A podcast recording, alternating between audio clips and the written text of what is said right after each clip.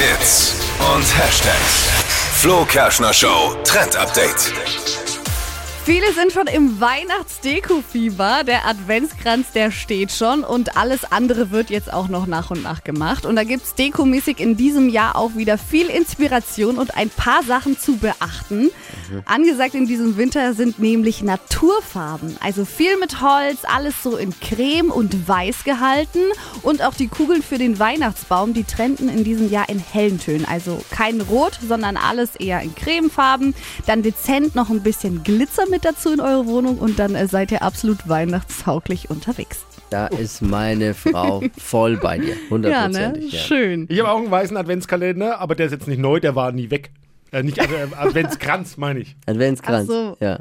Hast du einen neuen? Nee. Nein, der war nie weg. Wie, der war ich nie weg? Nee, ich habe den halt schon seit Jahren und man sieht, es kommt Trends alles kommen wieder. wieder, wollte er damit sagen. Was für Trends hast du nächste Stunde?